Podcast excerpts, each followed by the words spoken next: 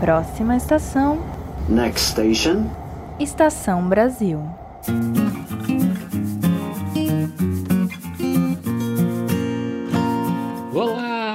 Ouvintes! Vocês desembarcaram no Estação Brasil, o seu podcast de história do Brasil. Meu nome é Ricardo Duve e eu sou apresentador deste podcast. Como vão vocês? Espero que bem, sempre na medida do possível. E hoje o episódio de Estação Brasil é destinado, ele é marcado por algumas discussões que vamos fazer sobre a nossa independência. Mas Ricardo, esse episódio não deveria ter saído ano passado, não, né? Então, como ano passado foi um ano muito atribulado no final do ano e muita gente também estava produzindo coisas sobre a semana de 22 e a independência do Brasil. Eu preferi deixar para esse ano mesmo esses episódios e inclusive a gente até poderia ver toda a repercussão, né, que deu ano passado sobre esses temas. Então, o último episódio do Estação do Brasil, para quem ainda não ouviu, é sobre a semana de arte moderna de 22, que teve seu centenário, né, ano passado, e o bicentenário da independência do Brasil também foi realizado ano passado. E esse é o tema do episódio de hoje. Então,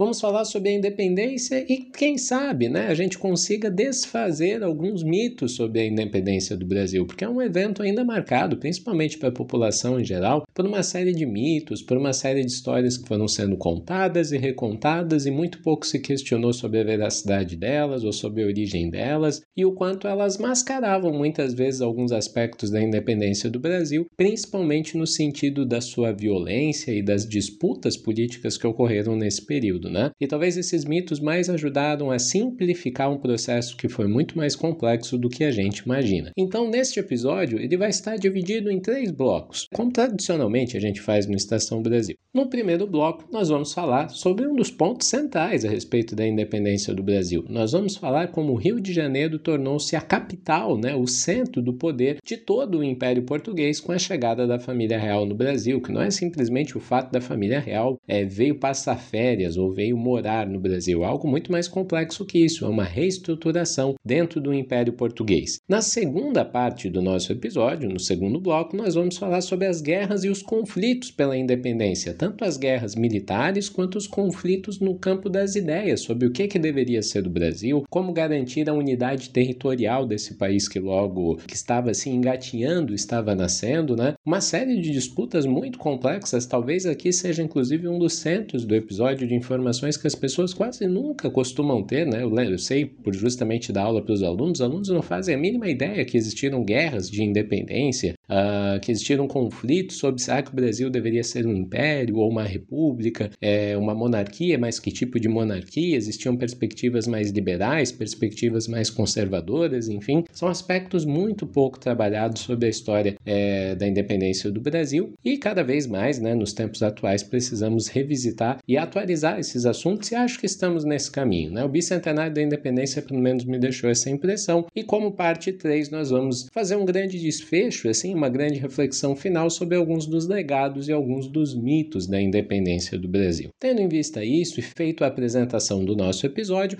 algumas considerações rapidinhas, porque temos algo diferente nesse episódio. Nós vamos ter uma parceria para esse episódio que acho que vai ser muito bem-vinda por vocês. Mas antes de anunciar a parceria, sempre importante anunciar que o Estação Brasil ele é um podcast independente que ele se mantém com a contribuição dos seus ouvintes. E para você poder ajudar a manter o Estação Brasil no ar, existem três caminhos. O primeiro, você não gasta nenhum centavo. É compartilhando, é indicando, né? é levando a mensagem do Estação Brasil. Né? Nós temos, né, como Olavo de Carvalho já, já proferiu né, quando vivo era, nós temos essa missão de criar a doutrinação né, do Estação Brasil. Nós queremos invadir os, os corpos e mentes das pessoas nesse país, levando conhecimento histórico para elas. Então, se você quiser ajudar divulgando Estação Brasil, é muito mais do que bem-vindo. Marca a gente lá no story, compartilha, retweeta, faz o que você quiser, né? Batendo um papo com um amigo ali, tomando um café, tomando uma cerveja, fala, pô, que legal, conheci um,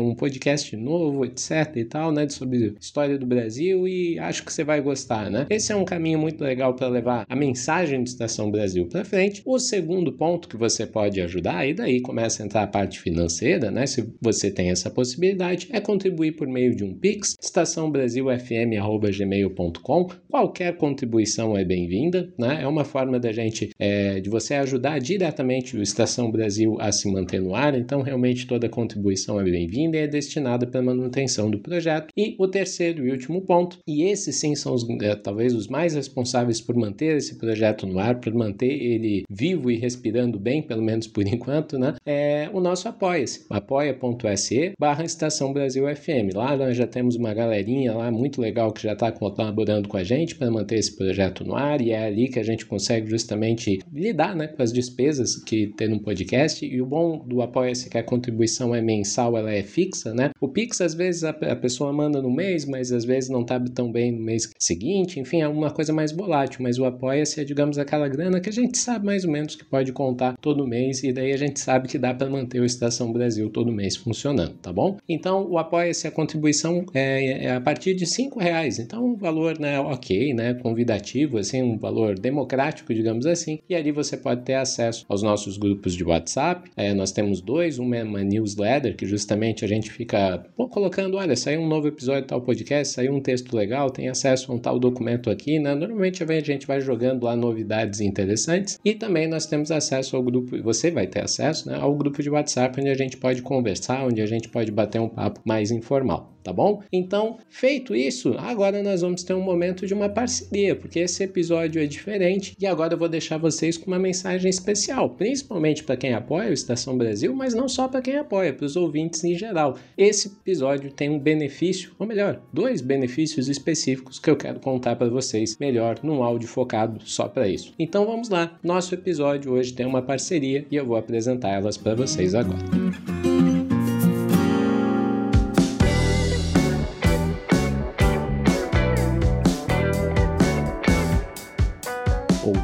Do Estação Brasil. O episódio de hoje ele conta com uma parceria e essa parceria foi desenvolvida com a editora Contexto. Caso você não conheça a editora Contexto, saiba que ela é uma editora de excelência no mercado e responsável por projetos incríveis na área de divulgação do conhecimento histórico. Por exemplo, no desenvolvimento do roteiro para esse episódio, eu utilizei como referências duas obras editadas pela Contexto, sendo elas Independência do Brasil, do professor João Paulo Pimenta, um fantástico especialista no assunto, e Várias Faces da Independência do Brasil, obra organizada por Bruno Leal e José Hinaldo Chaves, mas com texto de diversos outros historiadores e historiadoras, é uma espécie de coletânea. São duas obras incríveis com pesquisas atualizadas, embasadas e que são transmitidas assim por textos muito, muito bem escritos, bem longe de uma escrita teórica pesada, né? aquela escrita que assusta às vezes ou dificulta o acesso do público em geral, porque a Contexto ela trabalha com obras que buscam juntar o mundo da pesquisa acadêmica séria, com rigor, né? Gente realmente séria, né? Que está trabalhando na área da história e das humanidades em geral, com uma comunicação eficaz com o grande público, não é algo que a gente prioriza muito aqui no Estação Brasil, né? Então a nossa parceria com a Contexto vai trazer dois benefícios para você que está nos ouvindo. O primeiro, que vai até o dia 31 de maio, se você acessar o site da Editora Contexto, que é um site bem simples, editoracontexto.com.br, e digitar o cupom Estação BR20, só que esse estação ele não tem o C cedilha nem o A com tio, né? O estacal, digamos assim, né? Estacal BR20. Se você ficar com dúvidas, eu vou deixar lá no Instagram, no Twitter e até na descrição desse episódio como está escrito. Você terá 20% de desconto na compra dos livros Independência do Brasil e Várias Faces da Independência do Brasil, os dois livros que compõem o roteiro desse episódio. E além desse ótimo desconto, nós vamos ter o sorteio de ambos os livros para o nosso grupo de apoiadores do Estação Brasil por meio do Apoia-se. O nosso grupo de apoiadores vem crescendo e não é nada mais justo né, do que levar alguns benefícios para esse pessoal que ajuda tanto a manter o Estação Brasil no ar. Então, caso você ainda não é um apoiador, né, considere se tornar um para poder participar dessa ação deste episódio e de outras tantas que estamos planejando para o futuro. E todos os apoiadores vão concorrer no sorteio. Lembrando né, que o valor, com o valor de apenas R$ reais mensais, você vai ter acesso ao nosso grupo de apoiadores e participar de ações como esta e ter acesso acesso a todos os benefícios que estão por vir ainda do Estação Brasil. Então é isso, pessoal. Aproveite a oportunidade de comprar livros excelentes por um preço super acessível, bem como aproveite para participar do sorteio destes mesmos, né? É a editora Contexto e Estação Brasil trabalhando juntos para divulgar o conhecimento histórico no nosso país. Parte 1: O Rio de Janeiro no centro do mundo português. Da parte da princesa Dona Leopoldina e do senhor ministro José Bonifácio.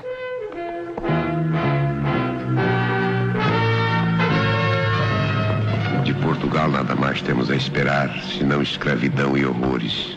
Decida-se, Vossa Alteza, o quanto antes.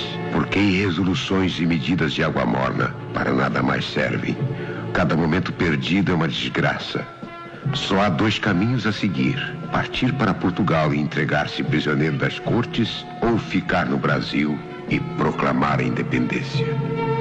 Mande mensageiro para São Paulo, que estropie tantos cavalos quantos forem necessários, mas que entregue o mais rapidamente possível estas mensagens ao príncipe regente. Todos em forma!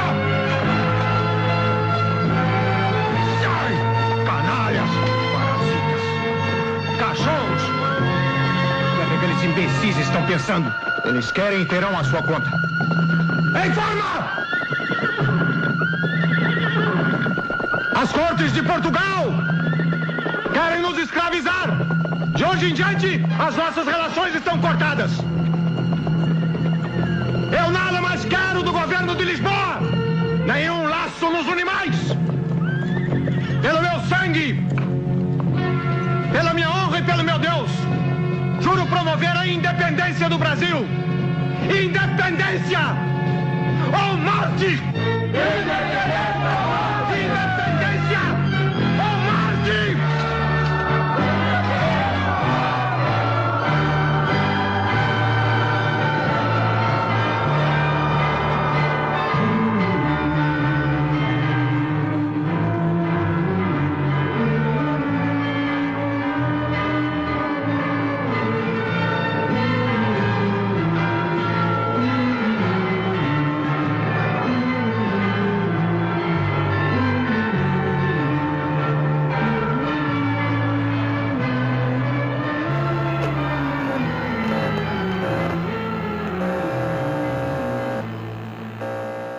Áudio que você acabou de ouvir é um trecho do filme Independência ou Morte, de Carlos Coimbra, e a interpretação ali, né, de Dom Pedro I, lendo aquelas palavras fortes, né, e gritando Independência ou Morte, é do grande Tarcísio Meira, que infelizmente veio a falecer nos últimos anos, né, mas é, esse filme, ele tem algumas coisas muito interessantes para a gente começar a trabalhar. Caso você não tenha visto, eu sugiro que você jogue lá no YouTube, você vai encontrar essa cena disponível lá para ver. É, antes de mais nada, ele alimenta, ele foi responsável, inclusive, por muitos anos, por alimentar uma certa imagem audiovisual do que teria sido a independência do Brasil. E muito inspirado no quadro de Pedro Américo, também titulado Independência ou Morte. Só que essas visões da independência do Brasil, elas demonstram o heroísmo de Dom Pedro I, elas demonstram né, algumas forças militares muito fiéis ao então né, príncipe regente, imperador, enfim, gritando independência ou morte ali na, né, na beira do riacho do Ipiranga, do rio Ipiranga,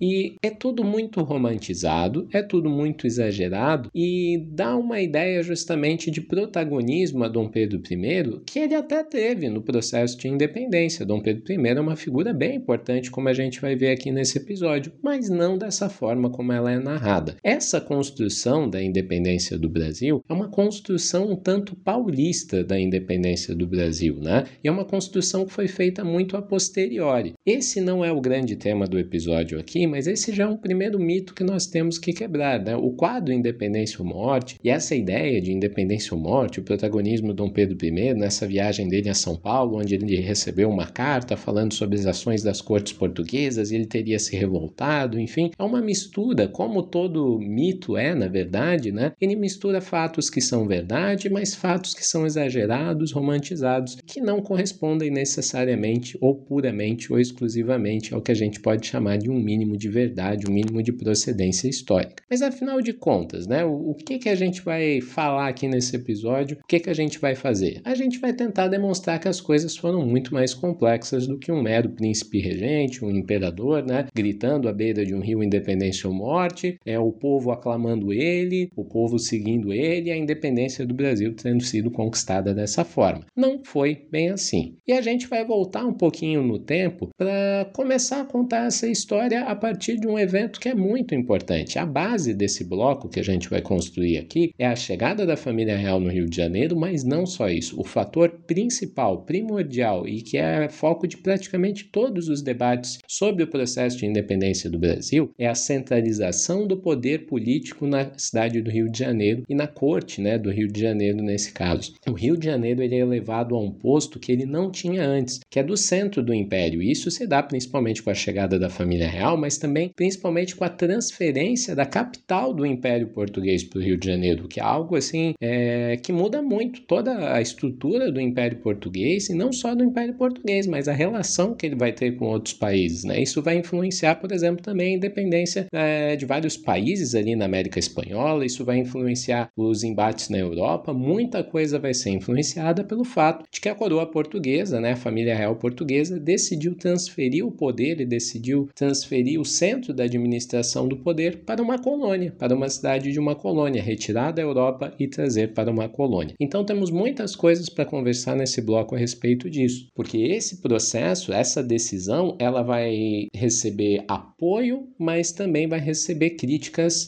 em Portugal e na Europa, e inclusive no Brasil também. Vão existir grupos que vão apoiar essa decisão da chegada da família real para né, habitar ali o Rio de Janeiro, para governar a partir do Rio de Janeiro, melhor dizendo, e vão ter pessoas, vão ter grupos políticos que vão odiar essa ideia, vão se colocar de forma contrária a ela. Então é uma junção de fatores nacionais e internacionais e algo muito mais complexo do que a gente costuma ouvir por aí sobre a independência do Brasil. Então vamos lá, a gente volta um pouquinho no tempo, né? Não só né, no 7 de setembro de 1822, mas a gente volta lá para 1804, quando as guerras napoleônicas começavam a tomar força, né? E a tomar um corpo muito maior. Esse não é um episódio sobre as guerras napoleônicas, então vamos passar um pouquinho mais rápido né, nesse sentido e chegar ao momento onde justamente né, nós temos ali no início das guerras napoleônicas uma união entre Espanha é, e França, né, elas acabam fazendo uma união, uma diplomacia ali, um acordo, um alinhamento político entre os dois países. Com o tempo, na, a Espanha tenta se soltar, tenta né, tomar uma certa autonomia dessa relação com a França napoleônica. Napoleão não gosta e acaba asseverando seu domínio domínio, né, é, reforçando, melhor dizendo assim, o seu domínio justamente ali na, na Espanha, e a partir disso toma-se a ideia de se invadir Portugal. Com a invasão de Portugal, nós temos né, aquele velho debate que talvez você já tenha escutado muito, que a família real, será que ela fugiu né, de, de Portugal para o Brasil? Será que ela fugiu de Napoleão ou será que foi uma decisão estratégica? A gente tem muito esse debate, né? O professor João Paulo Pimenta resolve ele muito bem, que esse é um debate pueril, esse é um debate meio tolo, assim, porque foi as duas coisas ao mesmo tempo. A família real portuguesa decide fugir, entre aspas, de Portugal, claro, por causa da invasão napoleônica, para se defender, para tentar defender, inclusive, a manutenção do Império Português em um outro território, em um outro espaço, é, mais salvaguardado, assim, né? Mais, como é que pode ser, mais, de certa forma, tranquilo, melhor defendido, né? Da, das possibilidades de invasão de Napoleão Bonaparte de outros países, né? Inclusive a Inglaterra ajuda nesse processo, transferindo, né, com seus barcos, ajudando nessa transferência da coroa portuguesa e do centro de poder português de Lisboa para o Rio de Janeiro. Mas será que isso foi só uma fuga? Será que isso se deu somente pelo, pelo medo, né? Não, era uma questão estratégica e na verdade essa estratégia ela era antiga, tá, né? É, o professor João Paulo Pimenta justamente fala que em pelo menos outras seis situações Portugal já havia considerado essa possibilidade né? sendo elas a primeira, após a própria independência portuguesa em relação à Espanha, em 1640, o fim da União Ibérica, o segundo momento, durante o reinado de Dom João V, o terceiro momento, quando do grande terremoto em Lisboa, que ocorre em 1755, num quarto momento se aventou essa transferência para o Rio de Janeiro em meio à Guerra dos Sete Anos, mais especificamente em 1762, é, a quinta vez teria sido durante a Guerra das Laranjas, em 1801, né, já mais recente, ali dos eventos que nós estamos narrando, e a última em consequência da reabertura das hostilidades entre França e Grã-Bretanha durante as guerras napoleônicas. Então, é importante também a gente é, fechar esse, esse debate, né? O professor João Paulo Pimenta fala que nem foi uma fuga, nem foi uma questão puramente estratégica, assim, né? Foi uma fuga estratégica, né? As duas coisas ao mesmo tempo. Só que essa fuga estratégica também não implicou em, por exemplo, ok, é, a família real portuguesa sai de Portugal, vem para o Brasil como uma forma de abandonar o conflito contra Napoleão Bonaparte. Não, esse é um erro que a gente comete. O conflito continuou em Portugal, né? Inclusive Portugal resistindo, tentando resistir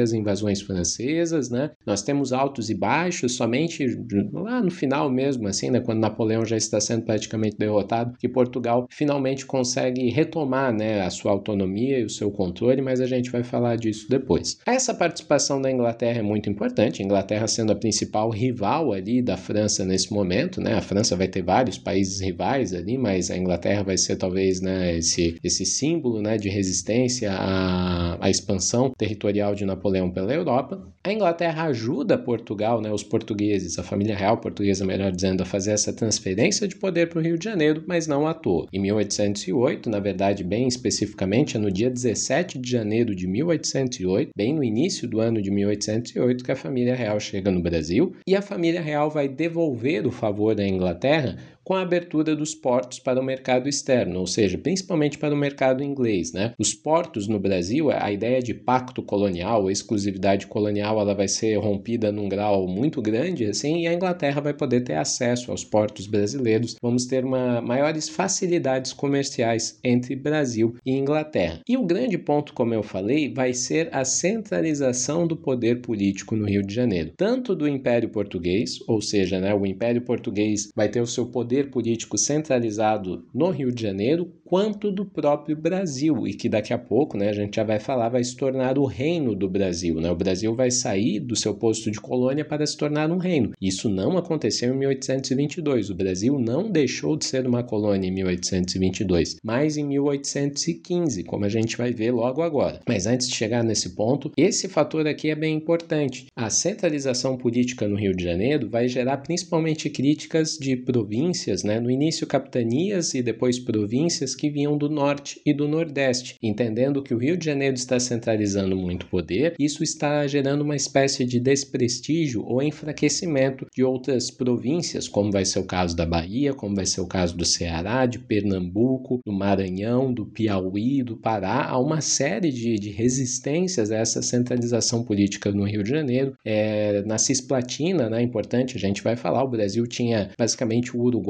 né, o Uruguai fazia parte do reino do Brasil nesse momento. Então, é uma série de questões bem complexas. E essa centralização política no Rio de Janeiro também vai desagradar muitos portugueses, por fatores evidentes. Né? O centro do poder do Império Português não está em Portugal, e por razões óbvias a gente consegue imaginar o descontentamento dos portugueses em relação a essa questão. E em 1814, 1815, realmente Napoleão já estava derrotado, é o fim das guerras napoleônicas, e começa a ter um, murmurinho, assim, justamente em Portugal que, bem, Napoleão está derrotado. E agora? Será que não é o caso da família real portuguesa voltar para Lisboa? Essa transferência não deveria de poder, né, e de, de centro de governo, assim, não deveria ter sido uma experiência pontual? Agora que a ameaça napoleônica já não existe mais, será que não é o caso desse pessoal todo voltar, da família real portuguesa voltar? No Brasil, alguns setores escravistas, comerciantes e donos de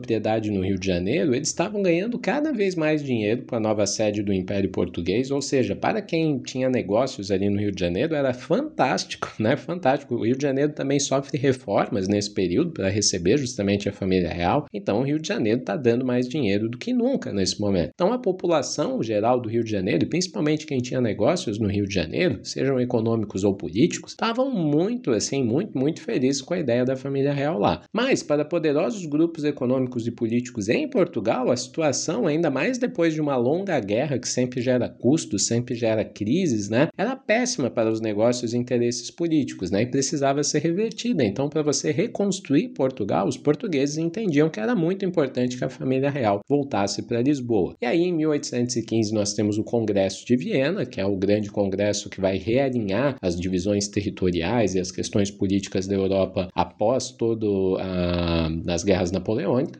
E nós vamos ter aí uma mudança. O Brasil, nesse contexto, vai deixar de ser uma colônia. Isso aqui é importante, hein? O Brasil não deixou de ser uma colônia em 1822, mas em 1815, com a formação do Reino de Portugal, Brasil e Algarves. Então, essa medida foi muito interessante para resolver, tentar resolver pelo menos essa situação. Eu vou pegar aqui um trechinho do professor João Paulo Pimenta que ele comenta justamente sobre esse caso. Essa medida abolia, abre aspas, né, professor. Essa medida abolia o antigo Estatuto Colonial do Brasil, doravante elevado à categoria de reino, então equiparado a Portugal, e reconhecia formalmente o que na prática já ocorrera em 1808. Mas havia uma motivação a mais para tal medida. O seu fundamento era o de que, tendo em vista a situação revolucionária da América Espanhola, porque a América Espanhola estava justamente, né, isso aqui é um parênteses, né, a situação da América Espanhola estava fervescente nesse momento, né, algumas revoluções estavam sendo fomentadas ali, né, entre 1808 e 1815, a partir de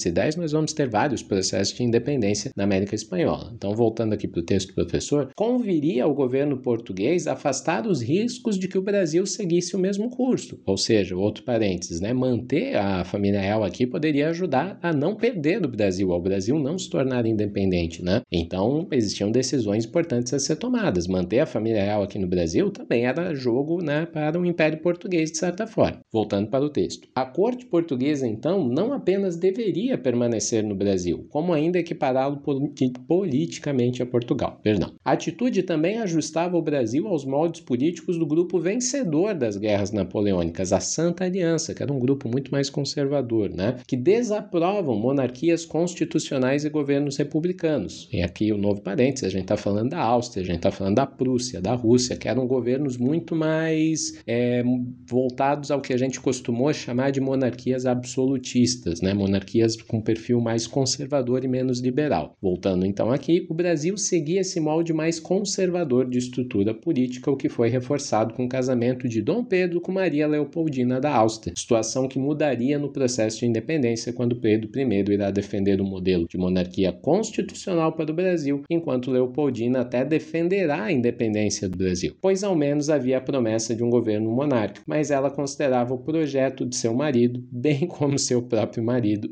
excessivamente liberais. Esse aspecto é importante. Dom Pedro I tinha rixas, é, e pelo visto que transcendiam o político, mas aqui a gente está falando do político com a sua esposa Maria Leopoldina, né? Há acusações, inclusive, bem graves que Dom Pedro I teria cometido violência doméstica, assim, violências é, realmente. Né? É, são, são acusações que existem. Eu confesso que eu não tenho certeza perfeita das fontes que são utilizadas, mas eu já ouvi muito falar e de gente muito séria que, enfim, Dom Pedro I até comete atos de violências domésticas contra a sua esposa. Mas o ponto então é esse aqui. Existiam várias questões em jogo, né? Se, o, se a coroa portuguesa deveria ou não ficar aqui, a família real deveria ou não ficar aqui, manter ela aqui poderia evitar o processo de independência no Brasil, retornar ela justamente para Portugal poderia ajudar os portugueses a reconstruir o seu país. Existia um debate se nesse novo reino de, né, de Brasil, Portugal e Algarves, qual seria o papel do Brasil ali dentro, se o Brasil seria dentro desse processo, qual seria o modelo desse novo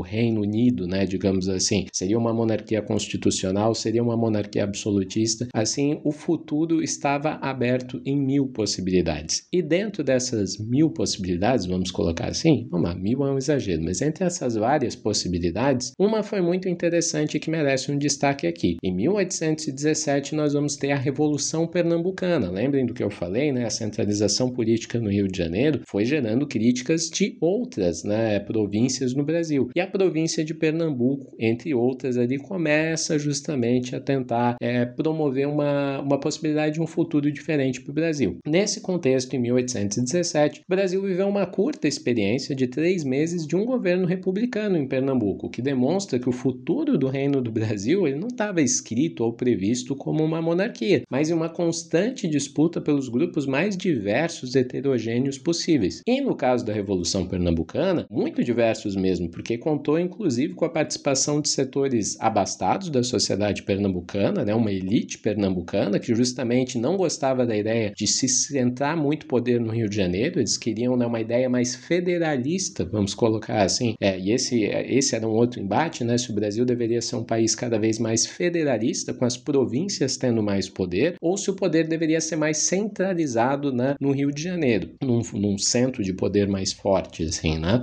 Um modelo mais monárquico mesmo, né? E menos republicano, ou mais conservador e menos liberal. Então, esses setores da elite pernambucana, eles queriam isso, né? É uma divisão melhor do poder. Mas, como a gente vai ver, né? Então, e eles eram proprietários de terra, prestigiados políticos locais, mas também grupos populares vão é, fazer parte da Revolução Pernambucana, porque viam na possibilidade de uma república a abolição da escravidão. Então, escravizados e libertos vão também aderir à ideia da Revolução Pernambucana, porque acreditavam que ali eles poderiam, né, nessa brecha possível, conquistar novos direitos e avançar politicamente nas suas demandas. Então, a Revolução Pernambucana ela mobiliza setores diferentes da sociedade com diferentes objetivos, mas meio que ali numa causa em comum, né? Esse ideal republicano. A Revolução Pernambucana ela não vai para frente, né? Ela acaba sendo derrotada. Inclusive, se não me engano, e aqui eu espero que eu não esteja cometendo nenhum erro, o História FM lançou um episódio até meio que recentemente sobre a Revolução Pernambucana. Confesso que eu ainda não ouvi, mas eu já deixo a dica de você ouvir, porque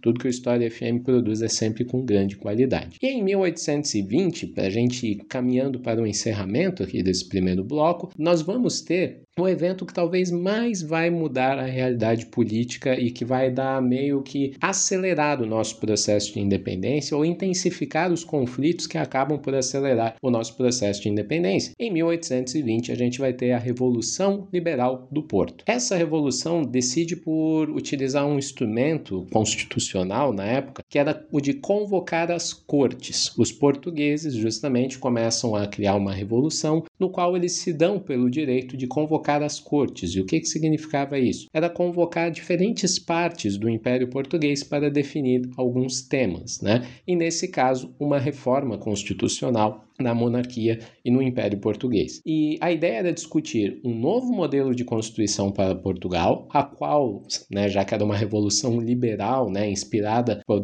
alguns dos ideais da Revolução Francesa, alguns ideais republicanos que começavam a circular pela Europa naquele momento, a ideia dos portugueses não era criar uma república, como os franceses fizeram, mas um outro modelo que começou a ser muito famoso na Europa e também na América, aqui nesse momento, que é o modelo de uma monarquia constitucional, que foi a primeira experiência, inclusive, da Revolução Francesa, né? Nos primeiros anos. A França não se torna uma república durante a Revolução Francesa, mas uma monarquia constitucional. Isso interessava alguns dos portugueses, alguns dos políticos mais importantes de Portugal nesse momento. E para tal, as províncias de todo o Império Português é, deveriam eleger seus representantes para participar das cortes, ou seja, enviar seus representantes a partir de eleições. As províncias brasileiras vão fazer isso, São Paulo, Minas, Rio de Janeiro, Bahia, etc. E outro ponto fundamental da Revolução, não era só essa questão constitucional, era o de resgatar, digamos assim, a, a primazia, né, o protagonismo de Portugal dentro do Império Português. Tais pressões culminaram com o retorno de Dom João VI para Portugal no dia 26 de abril de 1821. E isso aqui é muito importante, né? As pressões que as cortes e o Império Português, né, digamos assim, o reino de Portugal, né, começa a fazer aqui no Brasil, levam a Dom João VI tomar a ideia de que, bem, para evitar maiores conflitos, para evitar assim um caráter ainda mais revolucionário da Revolução do Porto, Dom João VI decide por retornar a Portugal em abril, né, finalzinho de abril de 21, e deixar aqui como príncipe regente o seu filho Dom Pedro I, né, o Pedro I.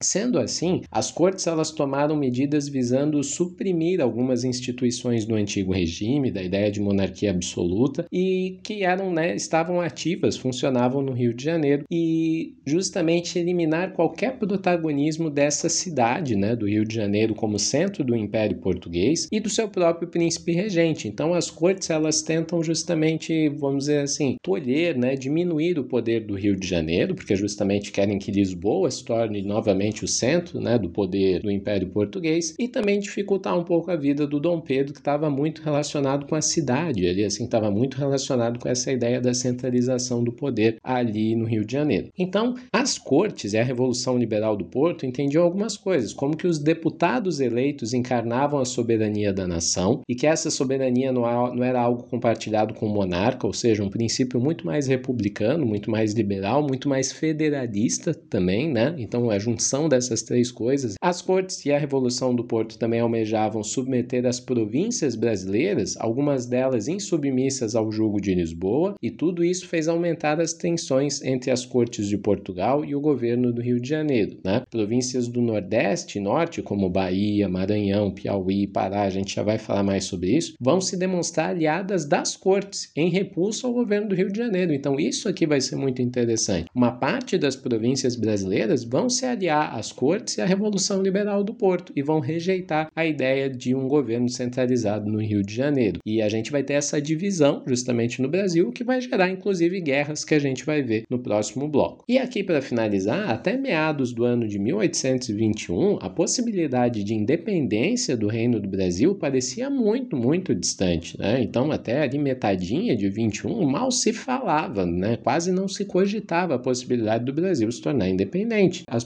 províncias do norte consideravam mais vantajoso, e norte e nordeste, aqui que eu me refiro, se aproximar das cortes portuguesas e mesmo no centro do poder, no Rio de Janeiro, a possibilidade da independência não era vista como a principal solução para os problemas brasileiros, sendo muitíssimo mais debatido assim uma ampliação da autonomia do Reino do Brasil dentro do Reino Unido de Portugal, Brasil e Algarves, mas sem ruptura. A ideia era de uma liberdade, olha, o Brasil ele pode ser um pouquinho mais livre, ter um pouquinho mais de autonomia dentro dessa união de, né, de, de reinos, que é o Reino Unido de Portugal, Brasil e Algarves. Mas ninguém era tão, não, não se radicalizava tanto ao ponto de querer romper com esse Reino Unido. Mas então, afinal de contas, o que, que mudou a partir do segundo semestre de 1821 e fez com que o país caminhasse em direção à independência? É o que a gente vai ver no nosso próximo bloco.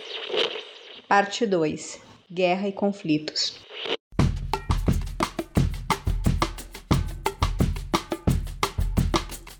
A possibilidade da construção de uma situação de independência no Brasil ganhou corpo a partir da recepção muito ruim no Reino do Brasil dos decretos de setembro e outubro de 1821, no qual as cortes decidiram algumas coisas: o retorno de Dom Pedro I, né? Então Dom Pedro ainda a Portugal, reorganização das províncias, né? Quando, quando a gente fala em províncias, talvez eu não tenha dado trabalho aqui, mas as províncias são como os estados hoje em dia, né? Algo semelhante a isso. Então a reorganização das províncias conjuntas militares governando as mesmas, né? Então vão ser colocados militares por portugueses ali para governar essas províncias, mexendo nas organizações políticas locais, nos arranjos de poder locais, o que é sempre um vespeiro, né? A política nacional mostra isso até hoje, e a extinção dos tribunais superiores brasileiros que tinham sido criados por Dom João VI em 1808. Essa tamanha intervenção do Império Português é, ou do Reino de Portugal dentro do Reino do Brasil não é nada bem vista, não é, não é sequer assim tolerada por por muitos grupos. Começamos a ter uma radicalidade da situação de independência no Brasil. A independência começa a ser uma possibilidade. E como muitos de nós sabemos, conhecemos, já estudamos, já tomamos conhecimento, uma primeira resposta a esses decretos é o dia do fico, quando em sessão do Senado da Câmara do Rio de Janeiro, em 9 de janeiro de 1822, Dom Pedro manifestou que ficaria no Brasil, que não respeitaria né, esse ordenamento das cortes que ele deveria retornar a Portugal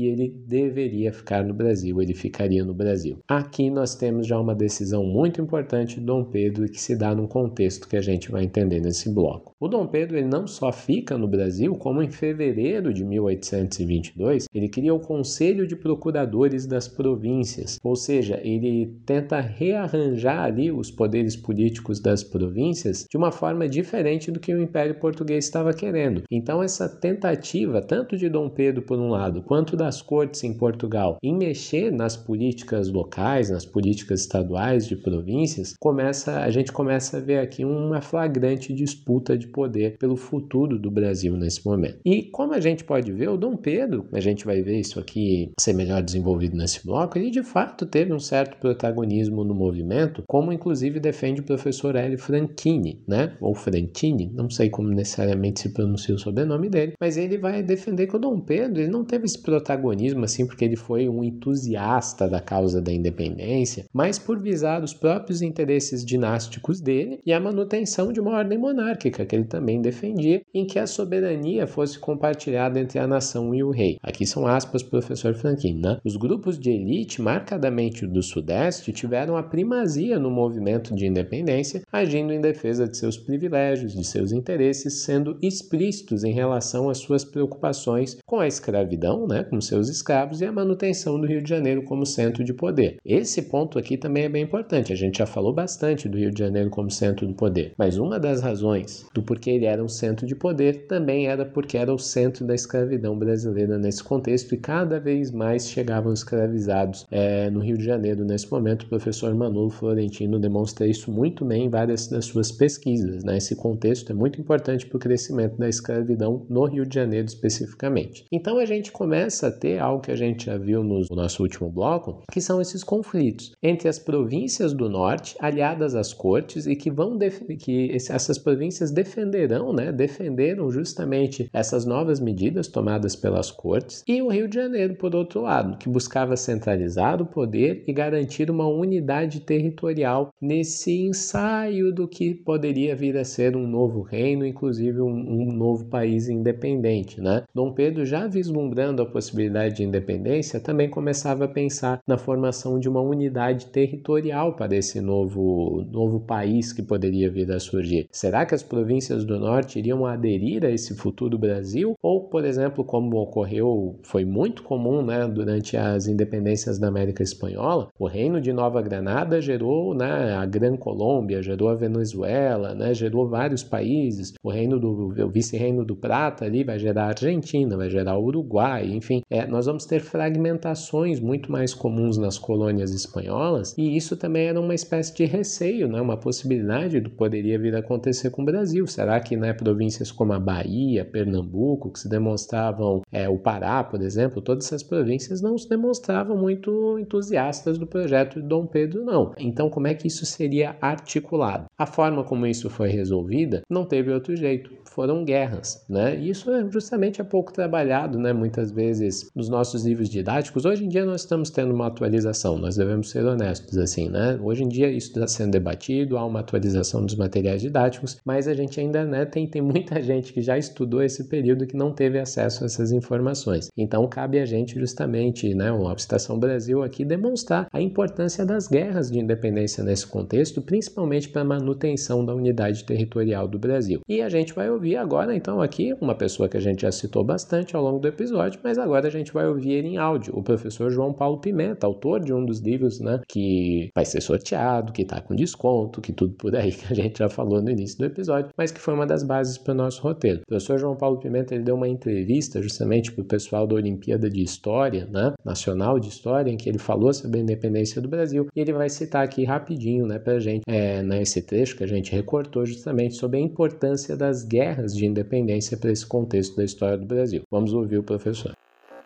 Então, entre 1822, 23 e uma parte de 1824, existem guerras. Onde? No Pará, no Maranhão, no Piauí, no Ceará, na Bahia e na antiga Banda Oriental, que agora se chama província Cisplatina, e que é uma província que o Império do Brasil quer que seja parte do Império. Então, em todas essas regiões, vocês vejam que são províncias muito importantes: Bahia, Maranhão, Pará, Ceará, Piauí e também a província cisplatina, ocorrem enfrentamentos armados entre os defensores da independência e os defensores da manutenção dos vínculos com as cortes de Lisboa, como parte, então, essas províncias, como parte do Reino Unido de Portugal, Brasil e Algarves. E além disso, essas guerras, com o vazio de autoridade que elas provocam, elas também são alimentadas por muitos conflitos locais. Então tem gente armada que não está muito preocupado se é o Império do Brasil, se é Portugal, mas está preocupado com a disputa local de poder político, está preocupado em tirar o governador é,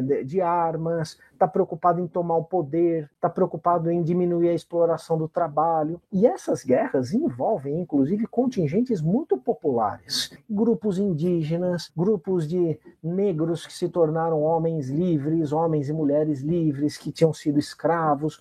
Então, essas guerras de independência, elas são enfrentamentos armados e conflitos violentos, muito importantes, que ocorrem em diversa região e que terminam com a adesão dessas províncias ao Império do Brasil. Em 1824, elas já fazem parte. A última a aderir foi a província Cisplatina, mas isso não significa o fim da violência nessas regiões. Então, né, tentando aprofundar o que o professor comentou ali, um momento muito importante para essas guerras de independência é em outubro de 1822, o Conselho de Procuradores, né, esse conselho criado justamente pelo Dom Pedro, declarou que a guerra contra Portugal se fizesse de fato. Os combates ocorreram ao mesmo tempo na Bahia, no Piauí, no Maranhão, no Pará e na Cisplatina. Foram grandes mobilizações militares sem as quais dificilmente Dom Pedro teria mantido todo o território do antigo Reino do Brasil Brasil sob a soberania do Império recém-emancipado. Então, a gente fala muito sobre o 7 de setembro, né? Então, até para vocês verem, né? Eu acabei nem citando ainda o 7 de setembro. O 7 de setembro é uma declaração meio que oficial, de certa forma, de que os vínculos seriam rompidos, etc e tal. Mas uma coisa é declarar a independência no sentido, olha, né? Esse país é, agora é independente. Isso é uma declaração, isso é uma emissão de vontade. Mas como é que se construiu de fato né, essa? Independência? Como é que. Né, uma coisa é você falar, uma coisa é concretamente você conquistar essa independência. E as guerras vão ser muito importantes para isso. Então, logo depois, né, do 7 de setembro, a gente tem, né, o Dom Pedro ele manifesta algumas vontades, a gente vai trabalhar isso melhor no nosso último bloco, mas logo depois, justamente dessa vontade de romper com as cortes, né, são as guerras de independência que de fato vão garantir justamente essa ruptura. E a nossa base principal para falar sobre as guerras vai ser o professor Hélio Franchini. Né? E o professor ele vai falar que essas guerras, como eu já comentei, aconteceram principalmente em três regiões do território brasileiro. A Bahia, que estava muito mais relacionada com o poder mais central do Brasil ali na época, as províncias da região norte, né, isso aqui mais assim numa, num sentido genérico, porque vão ser várias províncias ali daquela região, e no sul, principalmente na Cisplatina. Nós não vamos ter aqui como nos detalhar em minúcia justamente dessas guerras, desses combates, mas tem alguns pontos que é importante a gente entender. O próprio professor João João Paulo Pimenta, ali no áudio dele, ele falou: nós vamos ter nesse momento, por exemplo, a gente vai ver aqui na Bahia que o fato de Portugal ter interferido justamente na mudança de quem seria né, o governante em armas, o governante militar ali na Bahia, isso vai demonstrar um alinhamento né, de, de alguma uma parte da elite baiana justamente às cortes e aos ideais portugueses, é um alinhamento, então, justamente ainda contra a independência do Brasil, mas isso também vai gerar efeitos negativos, assim, uma parte parte justamente da, do oficialato ali baiano, né, e da população baiana não vai gostar dessa interferência e vai acabar se alinhando com Dom Pedro. Então, essa disputa local de poder foi muito importante durante a nossa independência, porque como o professor falou, tinha gente que estava nem aí se o Brasil ia estar tá alinhado com Portugal, com Dom Pedro, com seja lá o que for, o importante era a manutenção justamente do seu poder local ali. Então, na Bahia a gente vai ver isso uma, tanto na Bahia quanto em vários locais a gente vai ver isso de uma forma bem concreta. Então, na Bahia, que era uma região de grande importância, né, política e econômica, caso os portugueses conquistassem justamente a Bahia, eles estariam muito mais próximos de conquistar o Nordeste em geral, né, que era uma das regiões né, da maior produção econômica do Brasil. Em 1821, o governo da província da Bahia aderiu à Revolução do Porto, gerando né, ampliação de uma série de tensões locais, e os decretos de setembro, que a gente falou ali, né, que mudavam um monte de coisa né, justamente no Reino do Brasil, chegaram à Bahia promovendo mudanças, sendo a mais importante a substituição do Manuel Freitas Guimarães, que era popular e tinha liderado a adesão a Portugal, né? Então, o responsável justamente pela Bahia, o governante baiano naquele momento, Guimarães foi substituído pelo seu segundo em comando, o general Madeira, que estaria mais alinhado com os projetos portugueses, e essa situação acabou se desenvolvendo em guerra, e talvez a guerra na Bahia foi a maior de todas, né? Uma guerra com um número de exércitos considerável e que teve como resolução, assim, né? Um dos pontos principais ali, é, a guerra foi se estendendo durante um bom tempo e ela vai ser principalmente definida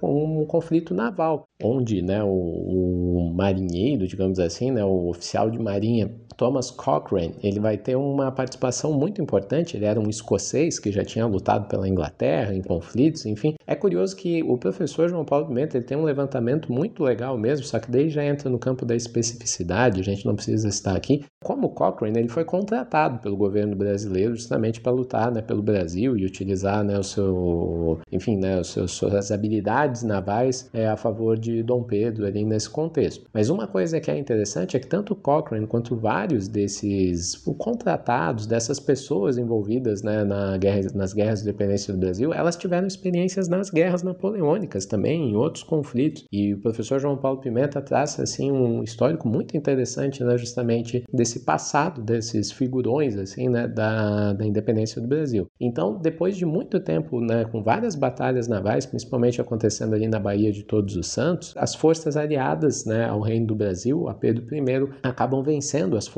lideradas por Madeira ali na Bahia e essa, talvez essa seja uma das principais vitórias, porque justamente a Bahia é uma região de grande importância para o Brasil naquele momento. E como a gente falou também na região norte, né, no nordeste norte de uma forma mais geral, nós vamos ter o cenário militar envolvendo cinco províncias: o Ceará, Piauí, Pernambuco, Maranhão e Pará. Em algumas províncias houve movimentos militares que derrubaram o governante local e formaram uma junta de governo em nome da Revolução né, do Porto, como se deu no Pará. Né? No Pará isso ficou muito visível, justamente, em 1 de janeiro de 21. Foi a primeira província, inclusive, aderida a Portugal. E, curiosamente, também o professor João Paulo Pimenta ele tem dados, alguns levantamentos que são muito interessantes. Né? A viagem, justamente, de Portugal até Belém do Pará era mais rápida do que viajar é, para o Rio de Janeiro, por exemplo. Né? Então, o Pará tinha uma ligação bem forte com Portugal, né, tradicionalmente bem forte com Portugal, a província paraense. Em outros casos, a transição ela foi mais gradual, com os próprios governadores aderindo à revolução e tentando administrar essa nova realidade política. Quando eu falo revolução, é se aliando à Revolução Liberal do Porto. E eles sendo substituídos depois por uma junta de governo eleitas, né,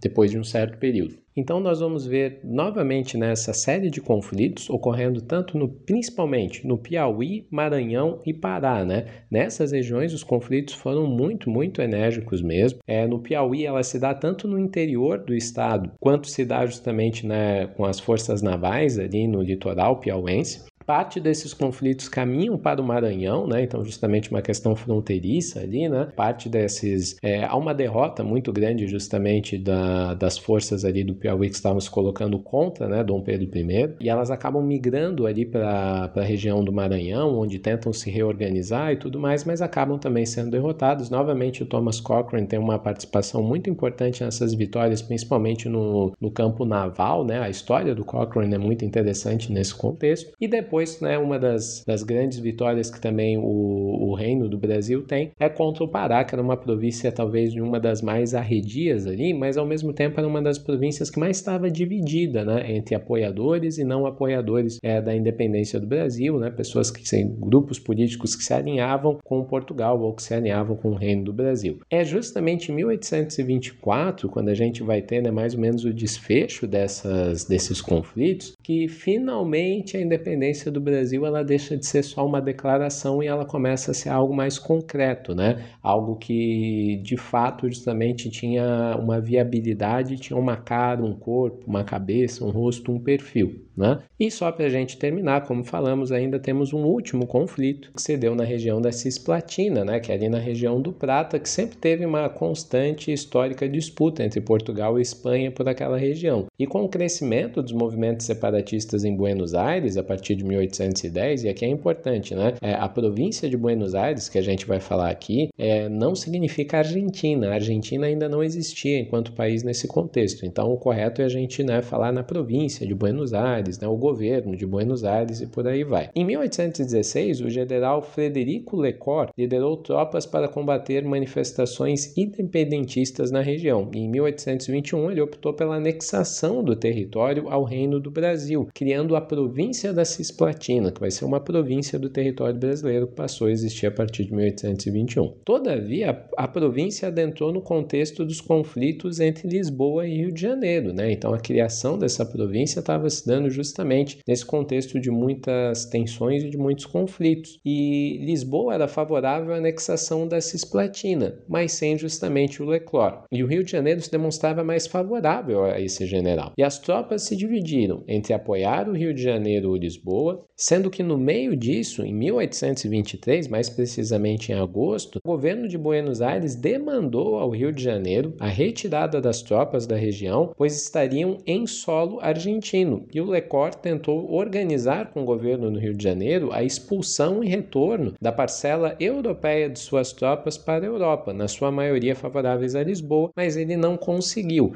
Então, Buenos Aires está justamente colocando né, que esse território é de Buenos Aires, né, acusa o governo brasileiro disso. O Lecor tenta justamente manter as tropas ali, mas tentando, a gente começa a ver uma divisão dentro das tropas, né? Tropas que eram favoráveis a permanecer na região e tropas que eram favoráveis a sair justamente na região. E principalmente se acusava muito as tropas europeias de estar a favor de Portugal. Essas tropas elas ficaram em Montevidéu, lideradas por Dom Álvaros da Costa. Em outubro de 1823, o conflito teve como fim a ação da Marinha, com a esquadra comandada por Pedro Antônio Antunes impondo um cerco a Montevidéu. Este novo contexto favoreceu o movimento justamente artiguista que a gente vai falar, do Artigas, né, é, local e vai culminar logo depois na Guerra da Cisplatina, que é quando justamente né, o Uruguai vai se separar do Brasil e aí a gente tem todo o, o crescimento do movimento de independência do Uruguai. Esse conflito justamente vai se dar durante muito tempo, a gente não vai ficar aqui detalhando, mas é mais um desses conflitos. E em 1824, mais ou menos, a situação vai ser resolvida. E por fim, no ano de 1825, Portugal finalmente vai reconhecer a independência do Brasil, né, recebendo indenizações por isso, como a gente mais ou menos sabe. E aí a gente vai ter o fim, né, uma cara justamente para essa, essa, esse novo país que surgia, um país que finalmente se libertava do domínio português e agora tinha uma cara própria, estava querendo criar uma personalidade própria, né, uma identidade, melhor dizendo, própria. E em 1825 o Brasil já tinha uma outra coisa muito importante, que era uma nova Constituição. E a gente vai ter um embate muito grande durante o período da Constituição brasileira entre dois, duas culturas jurídicas diferentes, vamos dizer assim que a professora Neuma Brilhante, justamente no livro das várias faces da independência do Brasil, ela vai desenvolver muito bem, né? E que uma importante novidade justamente nesse momento era os debates sobre o que seria o Brasil. O Brasil ele acabou sendo uma monarquia constitucional e representativa, o que, né, nessa nova constituição que nós tivemos, na verdade a primeira constituição que nós tivemos. Só que essa ideia de uma monarquia constitucional, ou seja, uma monarquia onde a constituição limitava os poderes do monarca monarca, ela não era muito clara nesse momento e ela não era óbvia, né? Foi necessário muito embate até se chegar nesse momento. Ainda mais uma representativa onde, né, a gente, de certa forma, nós tínhamos eleições, embora muito fraudadas, embora, né, muito elitistas, mas isso já era uma novidade histórica naquele momento. Em 1821, as cortes já tinham organizado eleições para formar as juntas de governo espalhadas pela província, enfim, e a elaboração da Constituição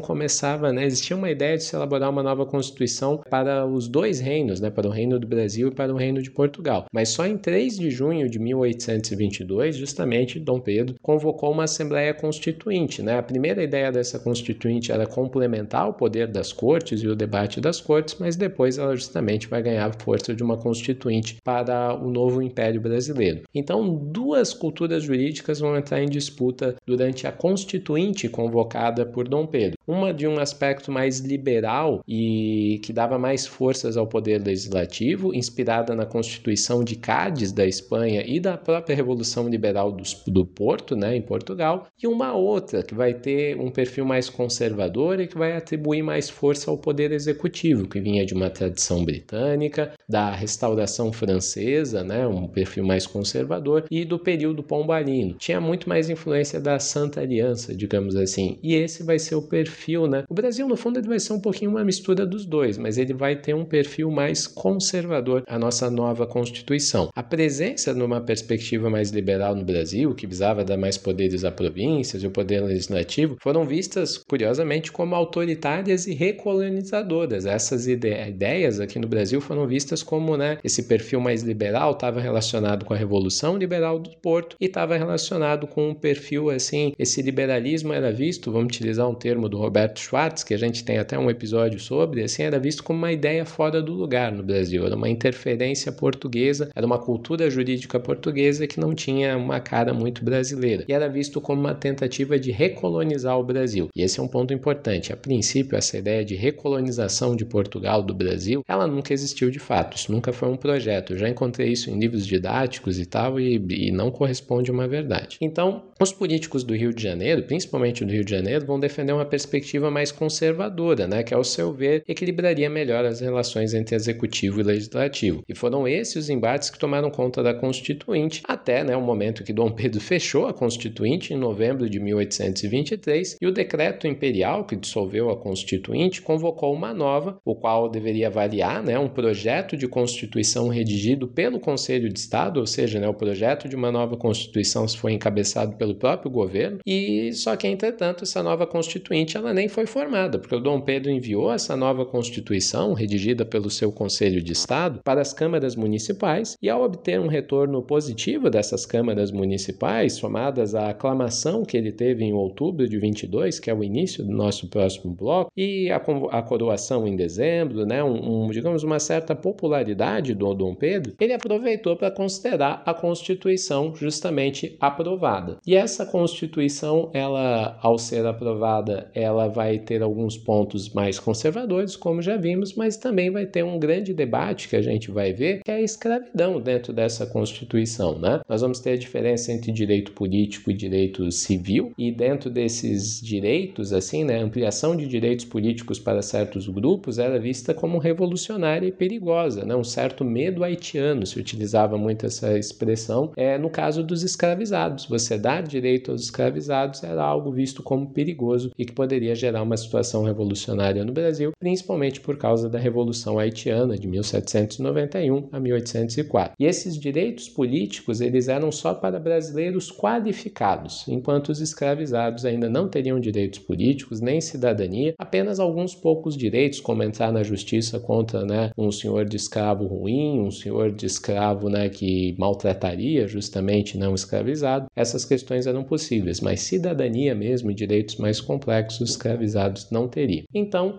até a independência, ser brasileiro ainda era mais ou menos ser português. Com a independência, esse debate começa a mudar, mas algo que a gente pode fechar justamente falando e algo que a gente viu nesse bloco aqui é se a gente pode resumir todo esse contexto, todo esse processo, é que durante esses anos o Brasil caminhou, deu passos um pouco mais largos na construção, né, no processo de formação de um Estado. Mas ainda o Brasil não conseguia caminhar muito na formação de uma nação, uma nação propriamente brasileira, uma identidade nacional. Então, isso vai gerar um debate que é clássico dentro do pensamento social brasileiro, é que durante muitos anos o Brasil foi um Estado. É, o Brasil foi um país, melhor dizendo, que tinha um Estado, mas ainda não tinha uma nação, não tinha uma identidade nacional. E isso teria caracterizado muita coisa na história do Brasil Brasil uma característica do nosso país, enquanto alguns países, como né, alguns vão argumentar, os Estados Unidos já surge com um projeto de nação e um projeto de Estado.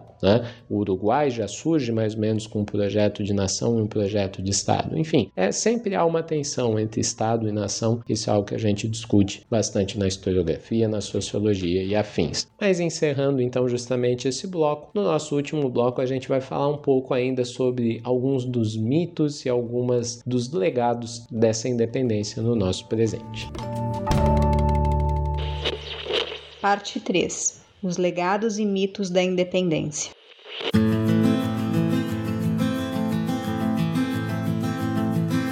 Então, pessoal, nesse nosso último bloco, nós vamos falar um pouco sobre alguns dos legados e dos mitos sobre a independência do Brasil. E talvez uma das primeiras coisas a gente discutir é, e eu vou utilizar muito algumas das ideias que o professor João Paulo Pimenta mobiliza, né? Então, é importante a gente dar as referências. Uma das coisas que eu gosto de trabalhar muito com os alunos é a própria data de 7 de setembro. O 7 de setembro ele se torna a data da independência do Brasil e por aí vai. Mas à época ele não foi muito relevante. Ele foi relevante ali, né? Ocorre justamente 7 de setembro, Dom Pedro estava em São Paulo, à beira do, do Ipiranga, como né, consta no nosso hino nacional, mas este evento ele foi mais uma declaração do Dom Pedro I de que, olha, é, chegou o momento de romper justamente com as cortes, com Portugal, e a gente vai tomar um novo caminho, mas né, há um debate que muito provavelmente ele não gritou independência ou morte, ou como a gente viu, certamente como a gente viu no áudio do, do início do programa, né, retirado do filme, ele não foi aclamado por vários soldados, etc e tal, gritando independência ou morte. Inclusive, ao que tudo indica, ele não estava montado num cavalo, mas justamente num burrinho, né, num burro justamente. Então, tem muita coisa encenada, tem muitos exageros, mas para a época, o que foi muito mais importante não foi o 7 de setembro, mas o 12 de outubro, quando Dom Pedro ele é aclamado justamente no Rio de Janeiro, na data do seu aniversário, é uma festa gigantesca no Rio de Janeiro, com se diz com fogos de artifício, com mobilização de muita decoração pela cidade, e essa aclamação era muito importante porque justamente demonstrava algo que desde a Revolução Francesa parecia ser muito importante, né, ou tornava-se muito mais importante, que é a ideia de soberania popular. Um soberano ele tem que ter um mínimo de legitimidade popular. Então, justamente a aclamação dava essa ideia de que Dom Pedro era querido e era bem visto né, como o futuro governante do Brasil. Então, essa relação entre governante e povo é muito bem construída no 12 de outubro. E no dia 1 de dezembro, nós temos a, a parte oficial, né, a parte que nunca é menos importante, que é justamente a coroação de Dom Pedro. Né? A coroação, a gente tem,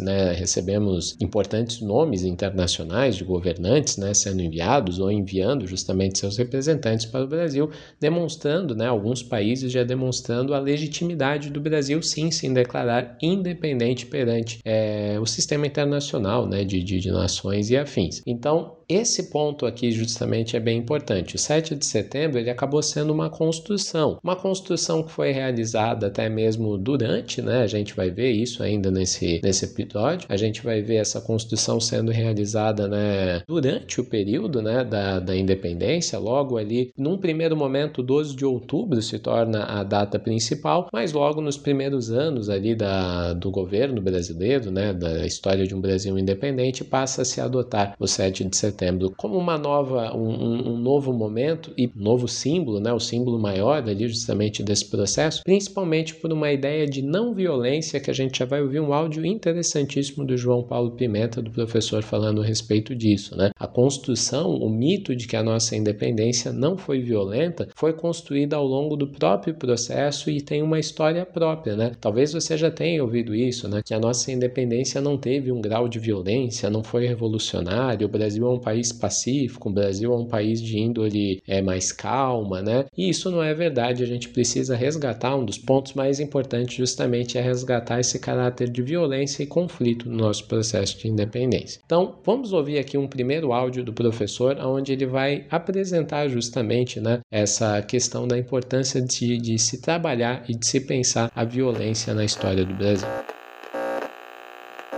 Eu sou o João Paulo Pimenta, do Departamento de História da USP, e estou aqui para tratar da independência do Brasil, mas de um aspecto da independência do Brasil pouco conhecido e muito importante. É a violência na história da independência do Brasil. Por que, que esse tema é importante?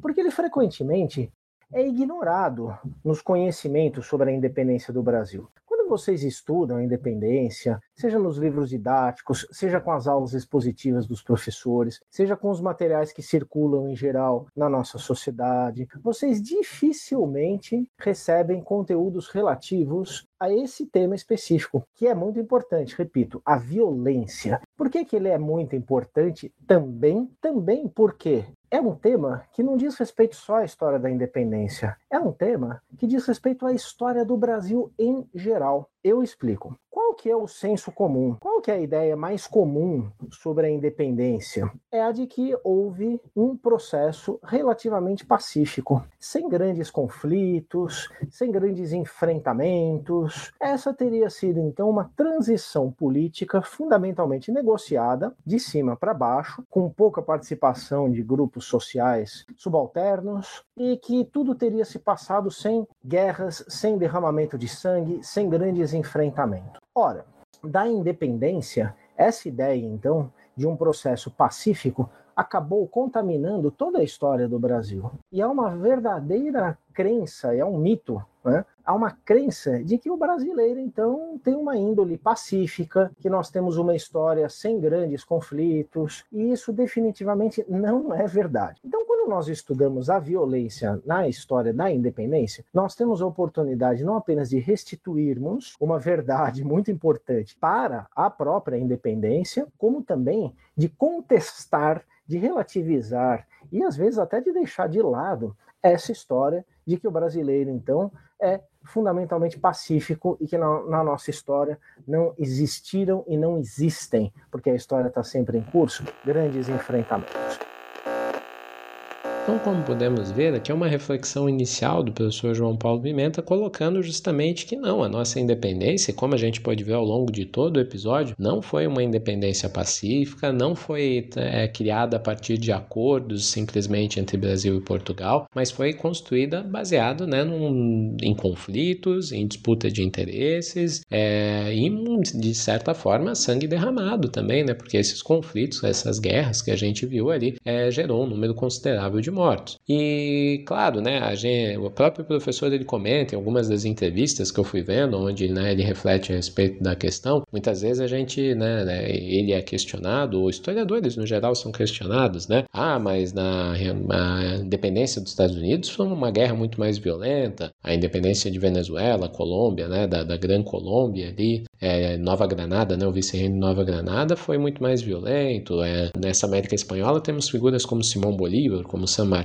etc. e tal. Sim, né, em outros locais o nível de violência realmente foi maior. Mas aí a gente cria meio que um, um medidor de violência que parece dar mais ou menos legitimidade para certos processos. E isso é muito falho, né? Nós não podemos entrar justamente nessa, nessa fixação, né? Às vezes é como a gente ficar comparando ditaduras, né? Eu, como um historiador da área de ditaduras, eu lido muito com essa questão. Ó, oh, mas veja bem, a ditadura chilena matou muito mais pessoas que no Brasil, a ditadura argentina matou muito mais pessoas é, do que a ditadura brasileira. A gente não pode ficar medindo simplesmente por esses números, né? Fato é que tivemos guerras aqui por independência, como tivemos em outras regiões. O processo de independência do Brasil ele não é tão diferente quanto o processo de independência de outros países vizinhos. Então, esse é um dos primeiros pontos, né? A gente ah, não podemos cair na síndrome de vira-lata né? A síndrome de que nós somos menos, de que nós somos diferentes, que o jeitinho brasileiro impera aqui, né? A ideia de jeitinho brasileiro é só uma construção conservadora é, criada ao longo do tempo para evitar e para a gente esquecer é, ou evitar de lembrar, digamos assim, que somos um país muitíssimo violento. E isso a gente pode afirmar o quanto o Brasil é um país mais historicamente violento, né? Com a escravidão, com a desigualdade social do que com esses outros países vizinhos. E para finalizar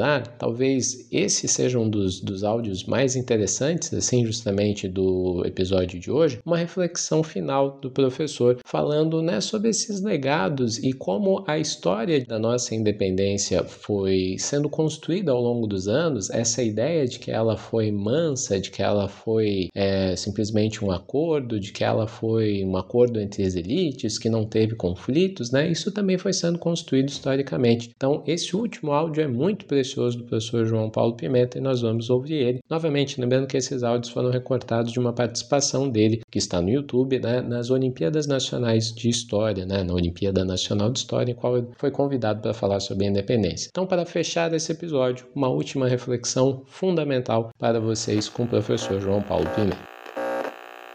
Mas por que então que tanta gente insiste que não houve guerras e que não houve violência nesse momento fundador da história do Brasil, que é o processo de independência? É porque esse foi um discurso inventado durante a independência. Muita gente que estava fazendo a independência e que queria evitar as guerras, já desde as guerras napoleônicas, a vinda da corte, depois, quando surge a independência, continuaram insistindo que era necessário evitar as guerras. Por exemplo, grandes comerciantes, por exemplo, é, gente da, da, da, das elites monárquicas. Essa gente não queria guerra.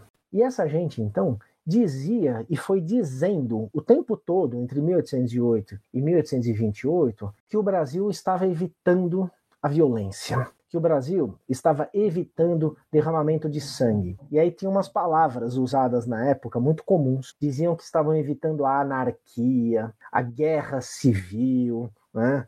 É, os governos democráticos, tudo isso era sinônimo de guerra e de violência. Então vocês vejam que a própria história da independência, ela foi se dando com um discurso legitimador da independência, como se ela tivesse sido uma independência pacífica e por isso melhor do que as outras independências da América.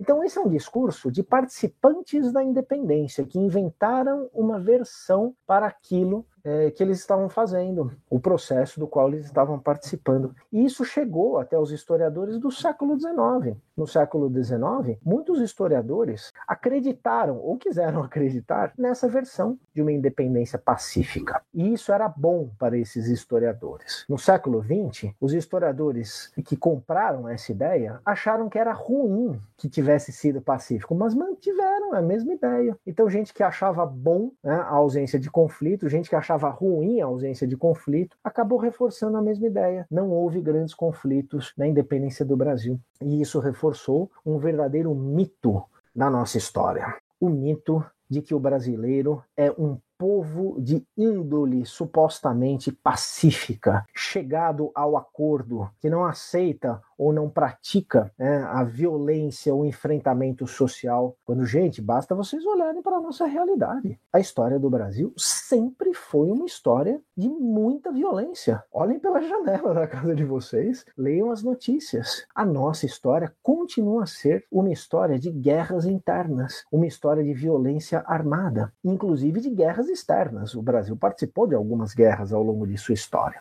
Então não devemos acreditar numa versão da independência criada por alguns dos próprios protagonistas da independência e que acabou por contaminar uma ideia geral de história do Brasil. Além de ser falsa, além de distorcer a verdade histórica, a insistência nessa ideia de uma independência sem violência e de uma história do Brasil geral sem violência impede que nós entendamos a nossa própria história do presente, o ponto em que nós estamos dessa história, que continua a ser uma história de violências.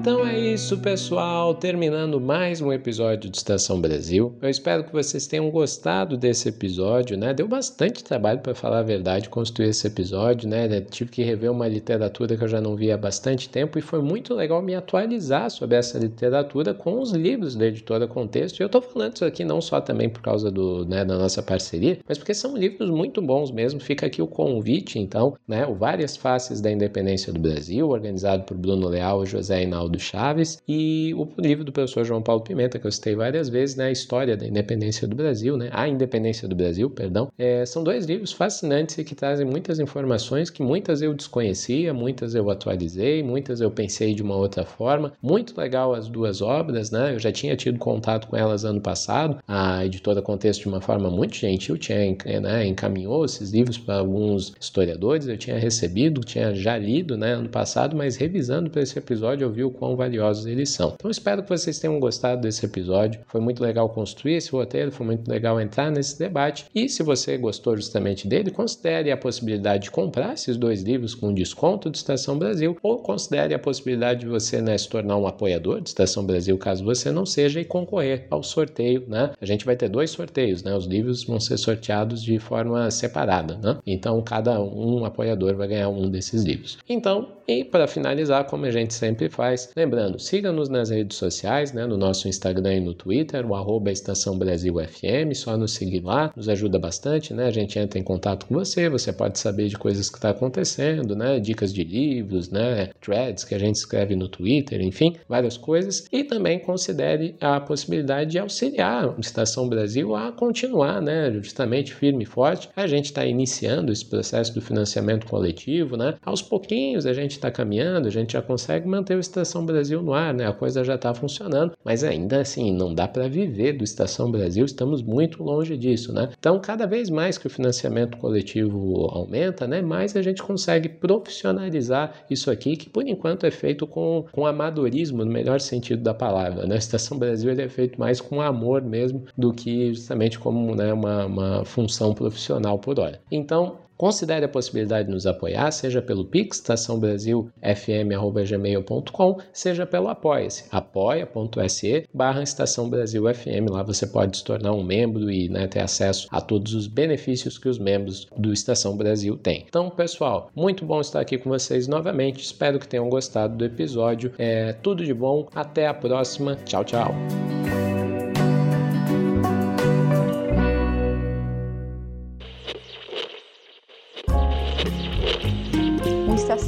Brasil é uma produção independente que conta com roteiro, apresentação e coordenação de Ricardo Duve, edição de Guilherme Silva, artes visuais Iclis Rodrigues e Ricardo Duve e narrações de Priscila Duve.